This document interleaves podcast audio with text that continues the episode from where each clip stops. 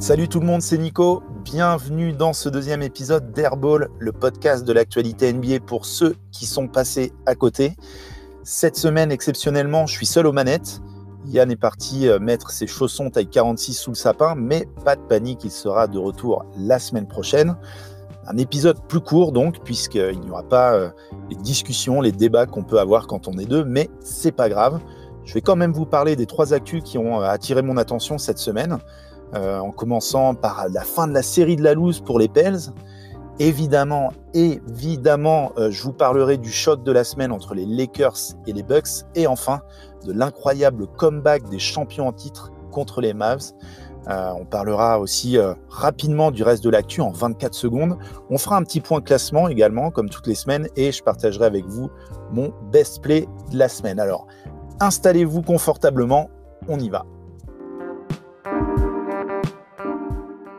Allez, c'est parti. On commence avec une bonne nouvelle pour les Pels, euh, qui ont mis fin à la plus grosse série de la loose de la franchise 13 défaites d'affilée pour l'équipe d'Alvin Gentry. Euh, il aura donc fallu cette rencontre contre les Wolves, qui euh, étaient orphelins de leur pivot star Carl Anthony Tan, blessé, et également un excellent Brandon Ingram qui termine la rencontre à 34 points pour que les Pels reprennent enfin le chemin de la victoire. Même si ça a été de courte durée, un match seulement, puisque deux jours plus tard, ils s'inclinaient à nouveau contre les Warriors, bon dernier de la conférence Ouest. On a définitivement bien hâte que Zion débarque enfin sur les parquets, euh, non seulement pour euh, nous gratifier de ses euh, dunks monstrueux, mais aussi pour redonner un petit peu de couleur à cette équipe de la Nouvelle-Orléans. On continue avec le choc de la semaine, la rencontre entre les Bucks de Giannis et les Lakers du duo Bonbon Unibro. 24 victoires, 4 défaites avant le début de la rencontre pour les deux équipes qui sont chacune en tête de leur conférence respective. Et après un début de rencontre brouillon des deux côtés, ce sont les Bucks qui prennent l'avantage sans jamais être inquiétés par la suite. L'équipe de Milwaukee inflige même aux Lakers un sévère 42-29 en second quart-temps. Et avec 34 points, dont 5 tirs à 3 points à 62,5%, son record en carrière, Giannis a clairement confirmé pendant ce match son statut de MVP. George Hill, chez les Bucks, en sortie de banc, signe également une belle perf avec 21 unités. Et le triple-double du King 21 points, 12 rebonds et 11 passes, associés aux 36 pions de Davis, n'auront pas suffi. Les Angelinos s'inclinent dans le Wisconsin 104 à 111, laissant aux Bucks le seul statut de leader de la ligue.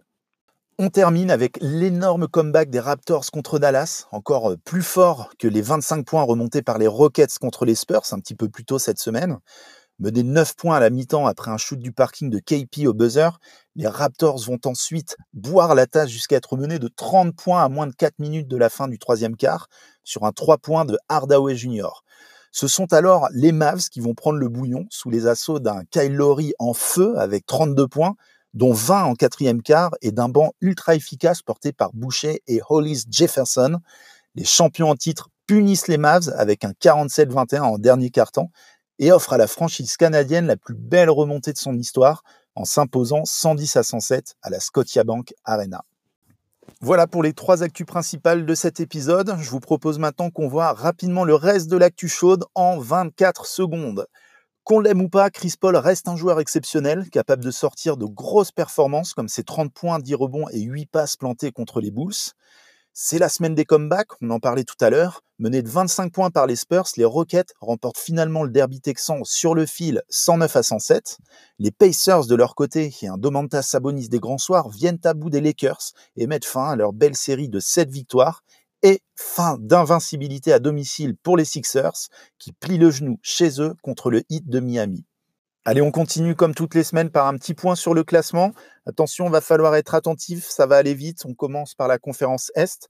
En tête de cette conférence, les Bucks, sans surprise, 27 victoires, 4 défaites, suivis par les Celtics de Boston, le Heat de Miami, les Raptors de Toronto. Vient en cinquième position les Sixers, puis les Pacers, les Brooklyn Nets et le Magic d'Orlando qui termine en huitième position. On continue à l'ouest avec en première place les Lakers, évidemment, de Los Angeles, suivi par les Nuggets, les Rockets, les Clippers, l'autre équipe de LA, puis les, Mavericks pardon, de Dallas qu'on n'attendait pas là, hein, qui font un très très bon début de saison. En sixième place, le Jazz de Utah et de Rudy Gobert, suivi par OKC et pour terminer le classement, les Portland Trailblazers qui ont fait une belle remontée et qui sont à nouveau dans les playoffs. On va voir ce que ça donne par la suite. Les derniers de chaque conférence, les Hawks d'Atlanta, malgré un très très bon Trey Young, ça ne gagne pas. Ils sont 15e euh, de la conférence Est. Et à l'Ouest, contre toute attente, hein, qui l'eût cru, les Warriors de Golden State qui sont après les Pelicans. Pour terminer cet épisode, mon best play de la semaine, qui va à Kelly Oubre Jr. pour son énorme poster sur Paul George sur les terres des Clippers. C'est sale, c'est puissant, c'est beau. Et vous pouvez le retrouver évidemment sur notre compte Instagram, at airballpod.